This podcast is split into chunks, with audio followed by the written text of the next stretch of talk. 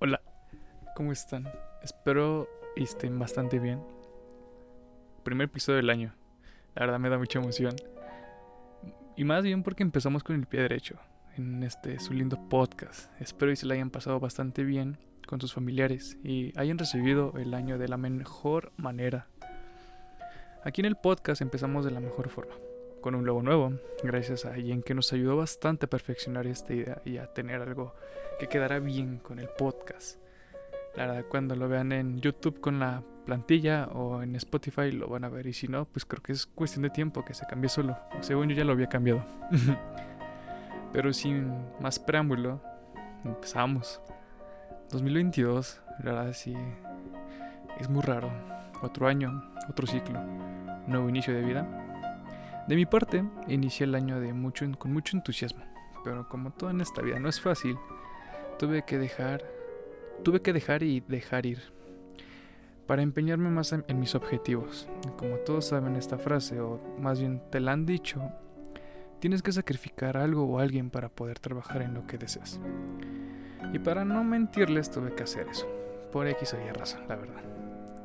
Sé que no soy el único que pasa por esto, pero les vengo a decir que para las personas que pasan por la misma situación o algo similar, es que siempre tenemos que ver por nosotros mismos primero, porque no sabes cuándo se terminará. La vida es algo impredecible, que tan solo en un chasquido todo cambia. Lo que a lo mejor ya tuviste planeado no salga de la forma que tú quisiste.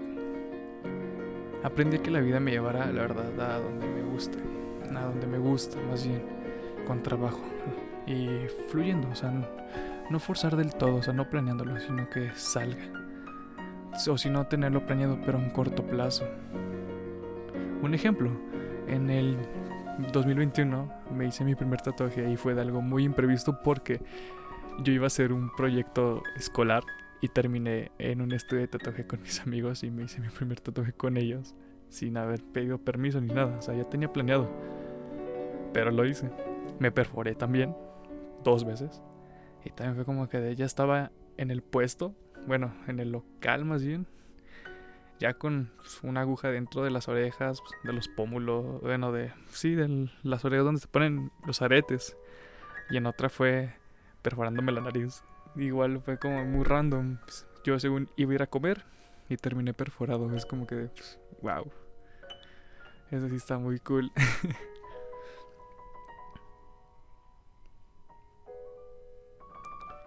También uno de los ejemplos fue que dije sí a la decisión que cambiaría mi vida. Ella es trabajar y aprender de lo que más me gusta, siempre y cuando, sacrificando cosas. Ejemplo, salir con amigos, cancelar planes, eh, no sé, citas puede ser, o pues dejar a amistades también, personas que tuvieron un lugar en mi vida. Pero para esas personas que tienen miedo al cambio, yo les diré que no lo tengas, no tengas miedo en cambiar, en verdad. Los cambios son de lo mejor que puedes hacer para sentirte cómodo contigo y a tu alrededor. A lo mejor al principio tengas un poco de miedo. Y no te culpo, yo al principio lo tuve. Y lo tuve bastante tiempo que no sabía cómo quitármelo o cómo pelear con él. Era el vato que tenía miedo a empezar en un proyecto nuevo. La verdad, yo era yo ponía puros esques. Es que tal vez, que tal si le va mal, es que no va a pegar, o es que no va a salir y todo eso. Llegó un día donde me cansé, la verdad, y me dije que los es que ya no serán parte de mí. Agarré toda esa adrenalina y nervios y lo tomé como impulso para hacer lo que me gusta. Y uno de ellos fue el podcast. Este es su podcast que estás escuchando ahorita. Fue decir y también fue decirse a la fotografía. Cuando mi hermano confió en mí y me dijo, güey, tú tienes talento, nada más púlelo cabrón y confía. Estaba muy nervioso porque jamás había confiado en mí. Conocer a más personas, salirme de mi zona de confort. Que la verdad cuando lo hice me sentí muy diferente y muy pleno, la verdad. Fue bastante agradable. Creo que ha sido de las mejores sensaciones que he sentido salir de ella. Y eso es algo que también he aprendido desde hace tiempo Siempre vas a aprender algo nuevo cada día. Uno nunca sabe todo del día a la mañana. Sino esto es un proceso de aprendizaje. Y si cometes errores, no los ves como errores. Velos como enseñanzas para no cometerlos en un futuro. Siempre se empieza con un pequeño cambio. Uno a la vez. También yo hacía muchos cambios. Pensé que si hacía todos los cambios que quería al, al mismo tiempo saldría bien. Pero es un pésimo error. Haz uno, uno a la vez. Ejemplo, hace un cambio de corte de cabello.